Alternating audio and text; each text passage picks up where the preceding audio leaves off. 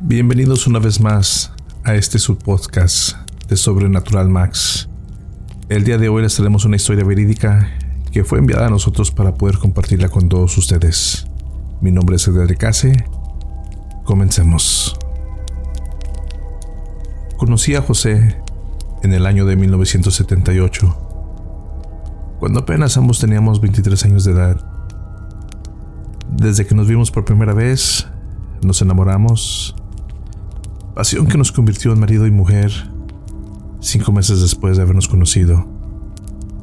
Todo marchaba bien, les juro que éramos felices, pero no entiendo qué pasó. Con el paso de los años, José empezó a comportarse distinto conmigo. Lo sentí alejado, insensible. El amor que nos había unido parecía ya no arder, como al principio. Una noche me pidió hablar seriamente tomándome por sorpresa, pues casi no platicábamos ya.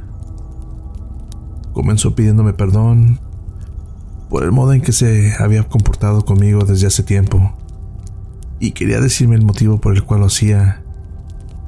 Yo sentí un poco de alivio. Pensé que por fin todo eso que nos separaba acabaría y volveríamos a ser como antes.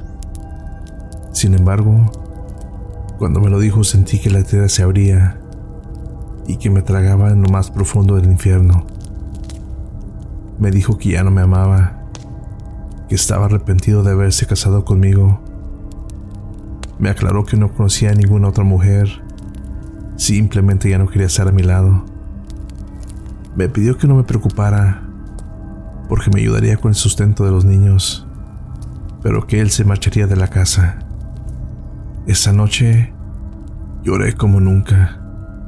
Le dije que no necesitaba su sucio dinero y que se marchara inmediatamente, que no lo quería volver a ver nunca jamás. Minutos después, lo vi cruzar por la puerta con sus maletas. Pasé los meses más duros de mi vida. Yo lo amaba, no podía vivir sin él. No me importaba si ya era feliz con otra mujer. Yo lo quería de regreso. Así que aconsejada por otra amiga, busqué a la curandera más conocida del estado para que me ayudara a recuperarlo. Aquella bruja me dijo que podía hacer un amarre para que él volviera a mí. E incluso me preguntó que si quería que el amarre sea para siempre. Yo le respondí que sí, ella me sonrió burlonamente. Me dijo que a partir de ese momento yo era la responsable de todo. Le pagué y me fui. Solo pasó una semana. Les juro que solo fue una semana. Llamaron a la puerta de la casa y al abrir era José, quien apenas me vio y se arrojó a mis brazos, suplicándome perdón que no podía vivir sin mí y que quería volver conmigo. Fue el día más feliz de mi vida, pero no puedo decir que las cosas fueron buenas desde que volvimos a estar juntos. Él permanecía siempre a mi lado, pero a la vez parecía odiarme, despreciarme. Sin embargo, lo que pasó al poco tiempo me causó un dolor peor al que ya sentía.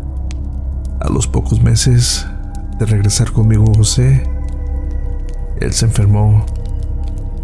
En solo una semana falleció, así de la nada, dejándome los más oscuros de mis días. Ya se habían cumplido nueve noches de su fallecimiento. Estaba llorando recostada en mi habitación cuando escuché su voz. Desconcertada levanté la cabeza y lo vi, lo vi parado en los pies de mi cama. Era él, era José.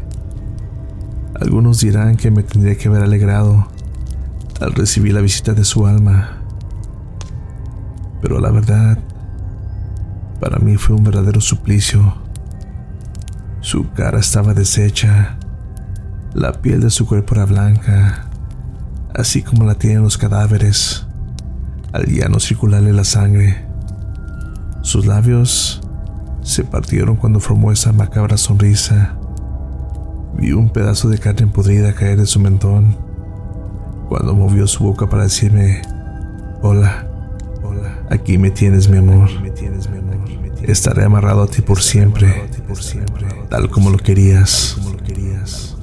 Esa noche grité de terror, de la misma manera en que lo sigo haciendo hasta el día de hoy, porque jamás me dejará sola. En ocasiones me parece en total putrefacción, asquerosamente hediondo.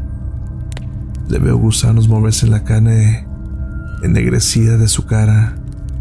A veces me despierto teniéndolo acostado a mi lado, abrazándome con sus brazos podridos, llenos de insectos, alimentando de su carne podrida, pasando su repugnante lengua sobre mi cuello. Intento escapar, pero no puedo. Quedo paralizada y él solo se burla de mi sufrimiento pronunciando esas malditas palabras una y otra vez. Estaré amarrado, estaré amarrado a ti, a ti, por siempre, por siempre. Me llamo Connie Cisneros Pérez. Soy de Catepec, México. Ni siquiera la bruja que hizo el amarre me puede librar de él. Mis hijos no saben de esto. Siempre soporté el castigo de mi egoísmo sola. Actualmente soy una anciana de 65 años. Vivo en soledad con el espíritu de José, temerosa de que, al llegar el momento de mi muerte, él también esté ahí.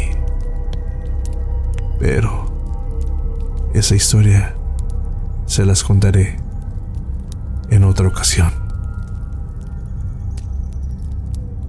Y con esto concluimos la temporada número 2 de Sobrenatural Max. Espero que haya sido una temporada de su grado y que se preparen para la tercera temporada que va a estar mucho mejor. Mi nombre es Edgar Icase. Hasta pronto.